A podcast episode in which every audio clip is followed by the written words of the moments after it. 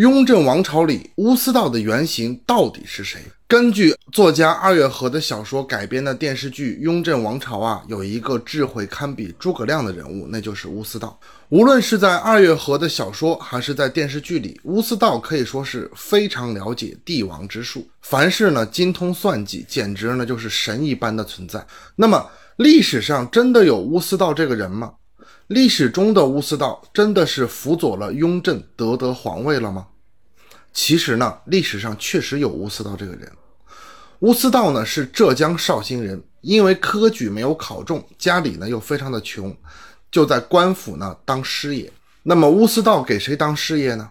最有名的就是河南巡抚田文镜，因为田文镜啊知道乌思道的名声在外，所以田文镜邀请他呢做自己的师爷。这一点呢，和雍正王朝里表现的是一样的。乌思道呢，确实在田文镜的府里当师爷。乌思道在田文镜的官府里呢，主要就是代写奏章。乌思道写的奏章呢，也是帮助了田文镜在雍正那里呢赚得了很好的名声。据说呢，有一日，乌思道呢对田文镜说：“不知道大人想做一个有作为的督府，还是想当一个碌碌无为的知府？”田文镜说：“我当然想有一番作为了。”乌思道说。那你既然想有一番作为，你就听我帮你办一件事情。我帮你写了一个奏章，但是这个奏章内容呢，你不能看。不知道呢，你信任不信任我？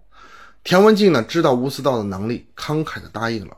原来这个奏章的内容啊，就是弹劾当时官居大学士、有拥立新君登上皇位的隆科多。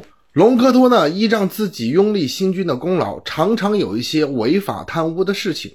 雍正呢也很想收拾他，但是苦于呢没有理由，而且朝中呢虽然有很多人知道隆科多的违法贪污的事情，但是害怕用隆科多的权利，那么无人呢敢揭发。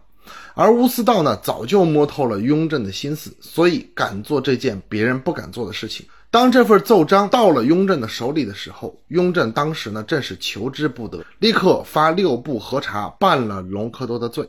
从这件事后，雍正对田文镜呢非常看重，而且乌思道的名声呢也就远播了，也就有了雍正在田文镜的奏章里问乌先生安否这样的话了。但是，虽然历史上真的有乌思道这个人，但是乌思道可从来没有和雍正见过面，所以乌思道呢不可能帮助雍正通过层层的考验夺得皇位。那么历史中有没有人在雍正手下出谋划策，帮助雍正夺得皇位呢？还真有，这个谋士呢就是戴铎。戴铎呢其实是雍正的家奴，在康熙第二次废了太子之后，雍正呢也就有了争夺皇位的野心。但是面对复杂的环境，雍正呢是毫无头绪的。就在雍正呢迷茫的时候，戴铎以密信的形式给雍正呢献上了戴铎十启，也就是帮助雍正。夺得皇位的十条建议，这些建议总结下来，大概就是好好的孝顺你的父亲康熙，团结你的兄弟，韬光养晦，心态要包容，多多培养门人，比如年羹尧等等。这些观点审慎的分析了帝王心术和权谋，确实对雍正呢帮助很大。雍正也确实采用了，最终呢使得自己呢成功的登基成为雍正帝。但是。历史中的雍正对戴铎可没有电视剧演的那么好。雍正看到戴铎的密信之后，假装说：“我没有当皇帝的心思，你也别给我出这些主意。你给我说的这些话呢，就当我没有听到过。”戴铎呢，还天真的给雍正呢找道士算命，甚至呢说要替雍正在地方上呢招兵买马，为雍正夺得皇位失败后呢留一个所谓的退路。后来雍正当了皇帝之后，实在是看戴铎呢不顺眼。就把戴铎呢发配到年羹尧身边当官。戴铎呢为了和年羹尧呢套近乎，居然把自己给雍正写的密信拿给年羹尧看。